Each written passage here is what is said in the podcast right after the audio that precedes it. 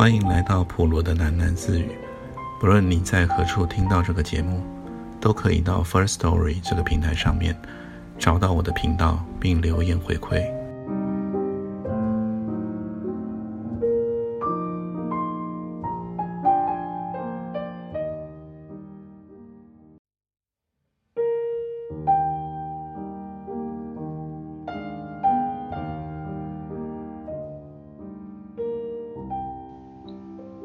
做人要有良心呐！阿姨回来一说：“爸爸找我回来的时候，我只有十二岁，那么小一个小女孩，如果给她足够的亲情跟宽容，她怎么有破坏力去伤害整个家庭呢？我还是要说，阿姨，我知道你恨我，你一开始就把我当成了外人，我现在就走，不破坏你们完整的家，让你们去组织美满的家庭。”如果你们真的还有一丁点亲爱别人的本能，马蒂说完反身就走。他听到阿姨在背后用浓浓的鼻音问小弟：“他在说啥？”马蒂回房间，拿起他的提包往门口就走。打开雕有花与藤蔓的铁门，他犹豫了一秒钟，因为从这个角度，他正好看见爸爸穿着汗衫的背影。颓坐在房间内的床铺上，爸爸并没有出来劝阻，这样也好。马蒂与阿姨的冲突，向来只有让他为难。马蒂一口气走到了木栅旧市区里，才感到事态对他不利。原本只是很单纯的想多攒点钱，所以不急着搬出去。即使要搬，也不应该是今天这种扯破脸的场面。其实他打从心里不想造成家里的不愉快，但就是发生了，又发生了，终究他又做了一次家庭争执的祸首。十二点多了，玛丽打一通电话给小叶，电话响了良久，他才想起来咖啡店早已打烊，小叶睡在楼上套房里，他才打电话给素媛，没人接听，试着联络巨月的手机。线路不通，再打海安的手机，通了。电话那头很吵杂。喂，何海安。海安呐，我是马蒂。马蒂说，一时之间又不知道该怎么开口。我我跟家人吵翻了，现在一个人流落街头。我帅。海安打断了他，告诉我你的位置。马蒂把地点说了。等了不到十五分钟，海安的重型机车就轰隆而至，停在他的面前。海安的发型变了，原本梳拢在脑后的小马尾，整个剪住，现在变成时下最流行的短裤平头，正好烘托出他比例匀称的五官。海安两手叉腰，端详着马蒂。一扬嘴角，笑了。哎，你马尾到哪去了？马蒂惊呼。送人啦。海安说，拍拍后座，上来吧。坐在海安的背后，他宽阔的背遮住了眼前的视野。马蒂只见海安左耳上戴着的十字架，随着车型很活跃的前后摆荡。他们不停地往北走。直到来到了中山北路上，一个小街暗巷里酒吧林立的区域。马蒂认得这里，以前曾和同事来玩过一回。这一带是真正的不夜城，一般人称为台北的兰桂坊。海安把车子停在一间门面极暗淡的酒吧前，门口前有几个大汉，都坐着打扑克牌。他们怕人有声的和海安互拍臂膀。又意味深长地揪着马蒂。一进去，店面并不算小，酒客拥挤，人声鼎沸。海安揽着马蒂来到了吧台前，找来了酒保。他说：“这是马蒂，给我照顾他。”海安隐没在酒客之中。马蒂不要酒保的照顾，他宁愿一人静静坐在角落边。所幸。这看来很年轻、瘦削的酒保，细化如金。只问一声：“喝什么？”甚至连一双吊梢眼也懒洋洋望向马蒂。马蒂回答：“Vodka Lean。”马蒂环视了一圈，在吧台离他最远的对角处，一个红头发的外国男孩吸引了他。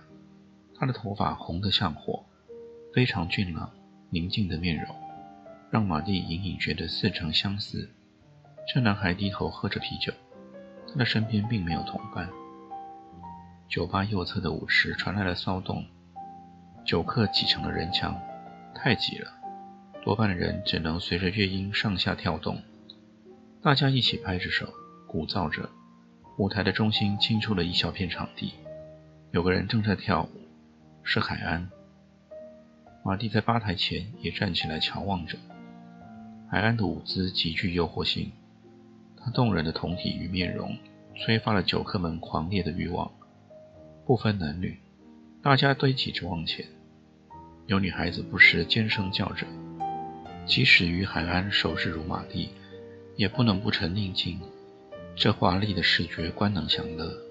海安的躯体之美、面容之美，集合了纯洁梦幻境地与色情想象深渊之大成的神奇之美。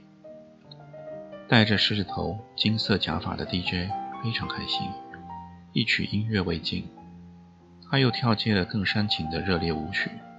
在酒客们的高声鼓噪中，一个穿着紧身劲装的马尾女孩。跳入舞池的中心，贴近海安的身体，扭摆起来。那肢体语言充满了叫人脸红的挑逗。海安却不跳了，他反身排众，走出到那红发外国男孩面前。众目睽睽之下，海安展开双臂与他而吻，吻在脖子与脸颊的接囊之处。啊，想起来了，这外国男孩前些日子曾在上信咖啡店外。见到那乘坐在海岸摩托车后座、有极其沉静眼眸的男孩，海岸与红发男孩低着头交谈，马尾劲装女孩还在舞池中跳舞。酒客们的眼睛非常忙碌，心里也忙碌地运转。海安吸引着他们的眷恋，但他的行径之旁若无人，不可想象。海安走回了马蒂的身旁，接过了酒保递来的酒杯。跳舞不？海安问他。因为他的到来，现在马蒂也处在众目睽睽的焦点之间。他觉得双颊绯红，他觉得手足无措。他说：“哦不，我不会跳舞。没有会不会的，随着音乐自由摇摆罢了。那也太难了。”海安盯着马蒂思考片刻，他放下酒杯，拉椅子坐下。告诉我，马蒂，现在你想象一下，全场所有的人都戴上了黑色的眼罩，包括服务生，包括酒保，全部人，如果都戴上了眼罩，包括你自己，然后我再带你跳舞，你敢跳吗？你也戴上吗？也戴上。好吧，那我就跳了。OK。韩安扬起了嘴角。你不是不会跳，你只是不能让别人看你跳舞。为什么？就是不敢吧？你在乎别人多过于在乎你自己？不是。跳舞让你觉得很奇怪，万一跳到一半突然发觉，我这样像野兽一样没有意义的摇摆躯体，像白痴一样没有思考的放纵我的表情，是在做什么？你怕突然被一种无聊。一种无地自容淹没，所以你不敢跳。我没有这样想过哎。马蒂的脸更红了。其实，海安很精确地说中了他的想法，连马蒂也没有这么写实地描述出他害怕跳舞的理由。告诉我，马蒂。海安俯向前，更接近他的脸颊。那么你也害怕做爱喽？害怕在做爱的快感当中？也被这种突然来袭的清醒与无聊淹没吗？海岸，马蒂低声斥责。海岸的脸上带着调侃的笑意，他坐直了回去，喝一口酒，说：“你没错，其实跳舞的姿势很可笑，做爱的姿势也很可笑。但是这种可笑能够排遣作为一个人的可悲，两种滋味都一样糟。用可笑来排遣可悲，包括你刚刚在众人之前拥吻一个男孩。马蒂反击，他觉得海安将他看成一般人了，他不喜欢这种感觉。我想吻他，有何不可？别人爱看就看，我免费给他们狂野的想象。你是同性恋吗？什么叫同性恋？这个世界对同性恋与非同性恋的二分法太不实际了。我想爱谁就爱谁，我想玩谁就玩谁，不管他是什么性别，不管他有没有性别。那么你是双性恋喽？又是肤浅的定义问题，马蒂。你活在社会标签的拘束之中，重点是你自己怎么想，爱不爱，不要去管别人用什么角度定义他，看待他。这个世界最不缺的就是规范，规范上要你做的都必须和别人一样，一样的价值观，一样的人生观。你不觉得这种生命乏味吗？所以你追求跟大家不一样，反其道而行，这样就不乏味了吗？难道这样就不会像巨儿说的，变成了社会的垃圾废人吗？什么叫做废人？你难道还不明白吗，马蒂？海安又俯身逼向他。这个世界被物欲侵略了，多样的传播文化发展，催生了有史以来最普遍的价值观上的一元化。我们正在被沉闷与刻板淹没，发出不一样的声音，做一个不一样的人。即使是废人，本身就是一种贡献。你告诉我，什么才叫做废人？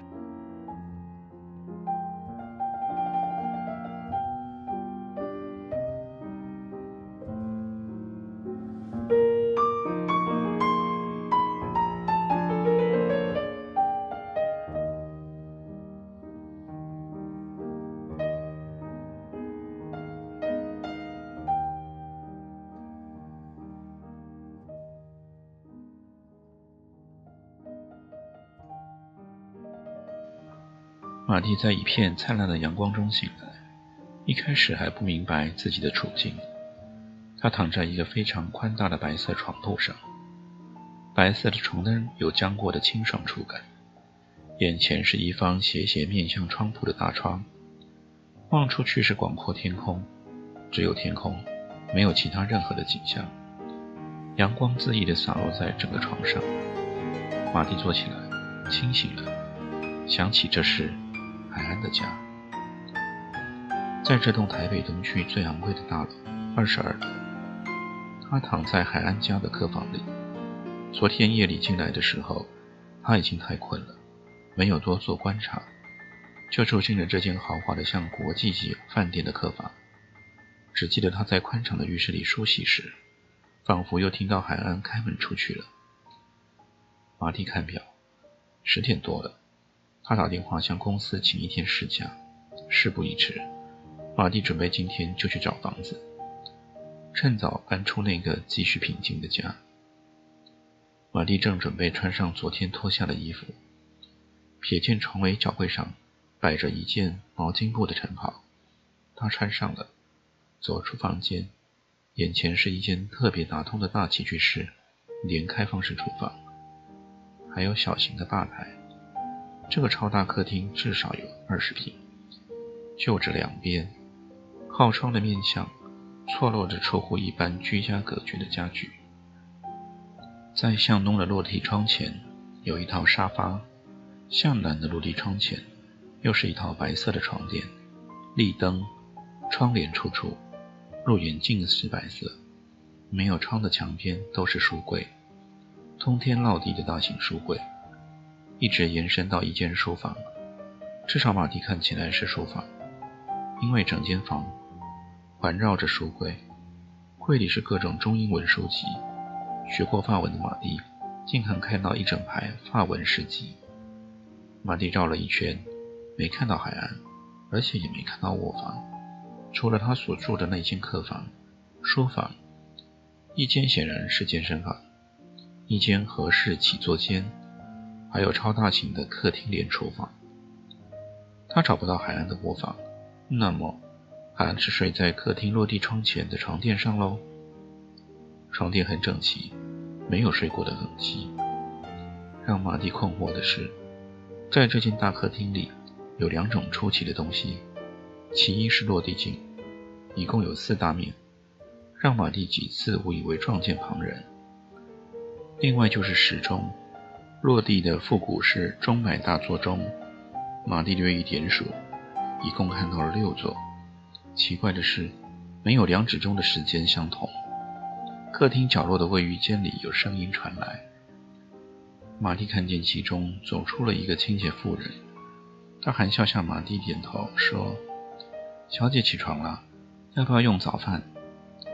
这妇人的友善与熟练给马蒂的感觉甚糟，好像海安常常有女客留宿似的。可先生出去了，马蒂问。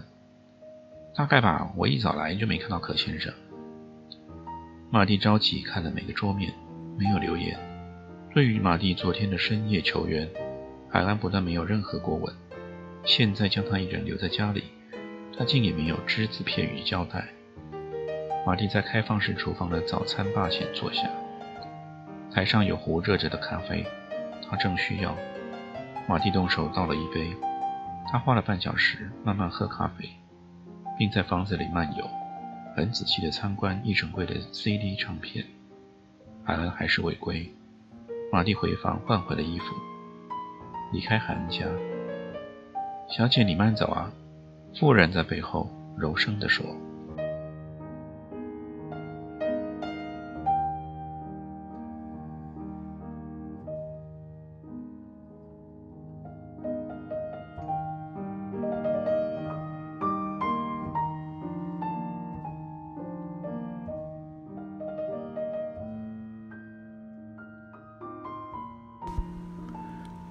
先念到这里，我们改天见。